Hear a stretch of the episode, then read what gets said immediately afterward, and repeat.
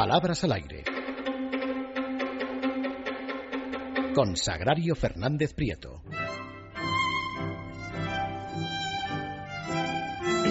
Bueno, pues ya ha llegado Doña Sagrario, que por cierto hoy en el espacio de historia que tengo con Federico eh, tocábamos la sintonía de su espacio.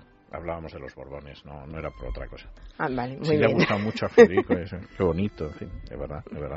Bueno, Muy bien. muy buenas noches. doña Muy buenas noches. Empiezo con la presentadora de un programa de radio que está haciendo el programa y se confunde al dar paso a una sección y entonces dice, perdón, se me ha ido el santo con el oremus.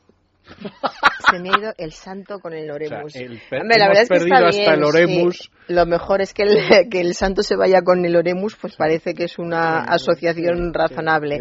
ha cruzado perder el oremus, que es perder el juicio, la cordura, la idea de lo que se va a hacer, o lo que se va a decir, con otra frase que es irse el santo al cielo, que es distraerse o olvidarse de lo que se iba a decir o a hacer. Eh, es muy parecido, pero perder el oremus en realidad es, es más importante, o sea, es peor, digamos, para entendernos, perder el oremus que irse el santo al cielo. Continúo con un programa de corazón. La belleza de Nicole Kidman consigue parar el tiempo y dejarnos mimetizados. Fíjese, y dejarnos Mimetizados. La belleza de Nicole Kidman. Quiere decir que mm, podemos volvernos semejantes a ella al ver Sí. esa belleza Pelirrojos. que tiene. Supongo que querría decir petrificados, que es como se quedan a veces las personas inmovilizadas, paralizadas, cuando les llega una emoción violenta. De todas formas, muy exagerado todo me parece a mí por Nicole Kidman, pero en fin. Esto es lo que quería decir esta señora. A mí también me parece exagerado, pero bueno.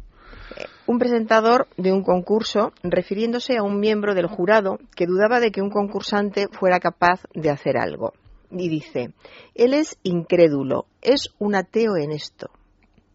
Es un ateo en esto. Incrédulo sí, pero un ateo en eso un suponemos que ateo, será en todo, ¿no? un ateo es una persona que niega... ateo con incrédulo. claro, un ateo es una persona que niega la existencia de Dios y punto, no es más que eso.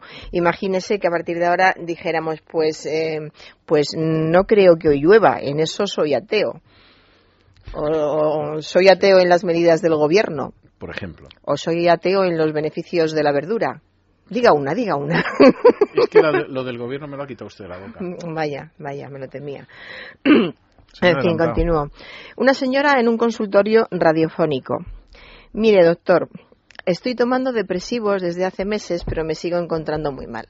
Este tipo de, señoras, la verdad es que da mucha pena, pero no deja de tener su gracia y por eso lo anoto. Estoy tomando depresivos. Pues claro, si la pobre señora está tomando depresivos, ¿cómo no se va a encontrar cada vez peor? Es muy habitual quitar el prefijo anti en muchos en muchos medicamentos. Yo, por ejemplo, a veces he oído, además, creo que un par de veces he oído en la, ferma- en la farmacia pedir inflamatorios. Dame los inflamatorios de siempre o dame Los tal, inflamatorios. tal, los inflamatorios en vez de los antiinflamatorios. Entonces le pasan una foto de Montoro y se inflama, pero, pero vamos. Lo entiendo, lo entiendo. Eh, voy a comentar algo que cada vez se repite más. Eh, consiste de, fíjese estas dos frases, el seminario consiste de varios temas. Y la otra, el tratamiento consiste de 10 sesiones de radiofrecuencia. Dicen consistir de en vez de consta de. El seminario consta de varios temas, el tratamiento consta de 10 sesiones. Esto es por influencia del inglés, por consist of. Sí, es cierto.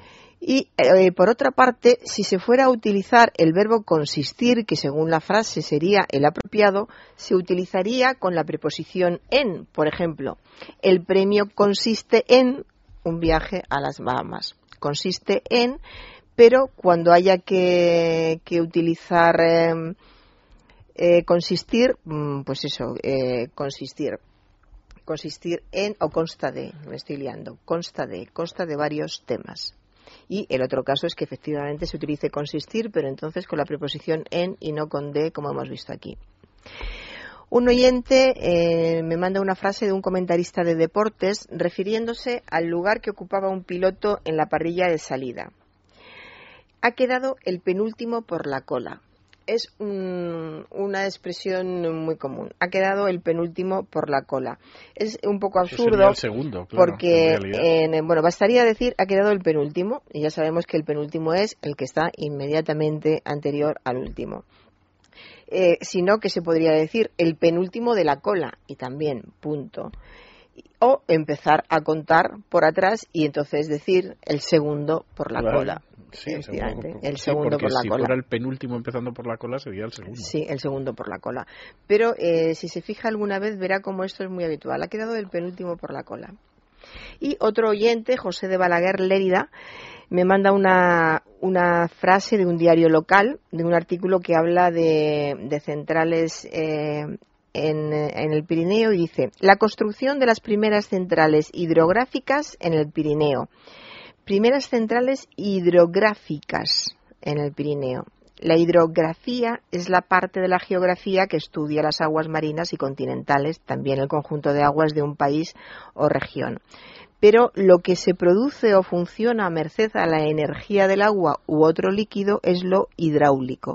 Por lo tanto, las centrales son hidráulicas. La construcción de las primeras centrales hidráulicas en el Pirineo. Un colaborador refiriéndose a Sara Montiel. Durante muchos años fue la reina del papel caché en este país. Del papel caché. Del papel caché. En vez de la reina del papel cuché. Papel cuché es un papel muy satinado y barnizado que se emplea principalmente en revistas y también en obras que llevan grabados o fotograbados. Cuando se dice que alguien es la reina del papel cuché, es un sinónimo de ser la reina de las revistas del corazón.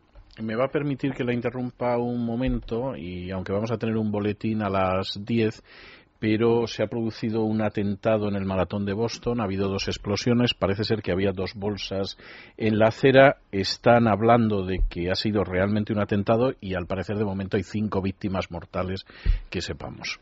¿Puede usted continuar?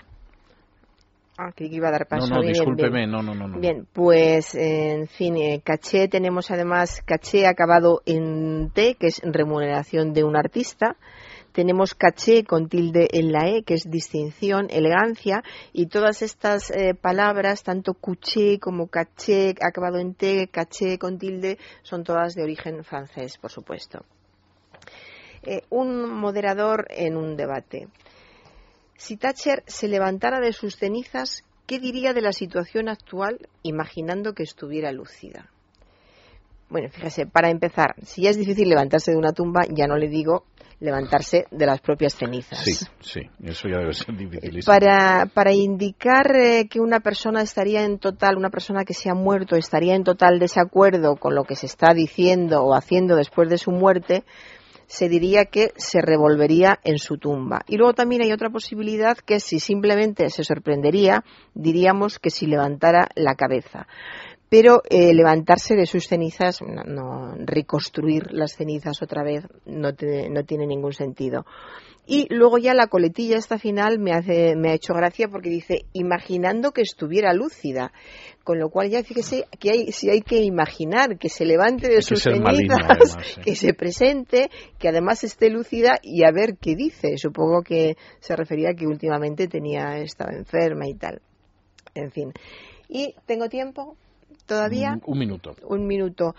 Es para comentar porque la semana pasada hablamos de que era una frase que decía Couso está empotrado en las fuerzas aliadas. Este empotrado nos sonó rarísimo. Dijimos que podría ser otra cosa, incorporado, integrado. Pues, pues nos, nos, ha escrito un, un, militar y nos ha explicado qué significa es el, eh, este empotrado en el lenguaje muy en el lenguaje, perdón, militar que tiene un significado muy concreto. Dice el, este señor, el periodista que acompaña a esa unidad de primera línea va metido en esa unidad como uno más y puede correr las mismas vicisitudes y peligros no es como en otros casos que puede acompañar a una unidad por zonas más o menos controladas y dándosele una seguridad individualizada. En el, caso de empotramiento, ya ve que lo dice con total naturalidad, en el caso de empotramiento, la unidad va a cumplir una misión y el periodista es un mero testigo que no puede interferir, detener ni frenar la misión principal, ni él ni su acción periodística. Esto es lo que nos explica.